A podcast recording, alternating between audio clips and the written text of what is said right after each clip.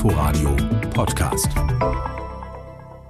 Die Apotheken haben nach Ansicht von Bundesgesundheitsminister Jens Spahn gerade zu Beginn der Corona-Pandemie gezeigt, wie wichtig ihre Arbeit ist. Wichtig vor allem, das betonte der CDU-Politiker im September im Bundestag, weil die Apotheken vor Ort für Patienten leicht und gut erreichbar seien, nicht nur um Medikamente zu verkaufen, sondern auch um Patienten zu beraten.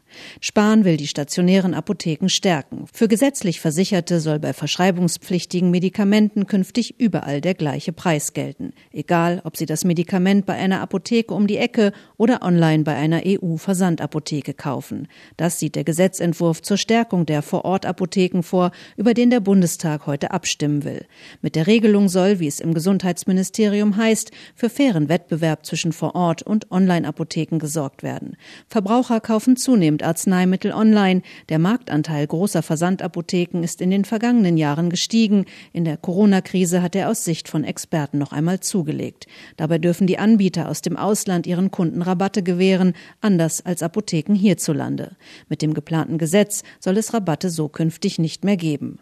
Außerdem sollen Apothekerinnen und Apotheker extra Geld für zusätzliche Leistungen erhalten, etwa bei der Medikationsberatung von Patienten, zum Beispiel bei einer Krebstherapie. Auch Notdienste sollen stärker vergütet, außerdem die Botendienste der Apotheken gestärkt werden. Die Opposition fordert Nachbesserungen. Die AfD will, dass der Botendienst von Apotheken dauerhaft gesichert wird. Die Grünen fordern, dass die Versorgung mit Arzneimitteln bundesweit wohnortnah gewährleistet wird. Die Linksfraktion will den Versandhandel mit Rezepten rezeptpflichtigen Medikamenten verbieten. Die FDP fordert eine sichere Arzneimittelversorgung. Die Corona-Krise, heißt es, verdeutliche auf drastische Weise, dass in Krankenhäusern und Apotheken wichtige Medikamente fehlten. Inforadio Podcast.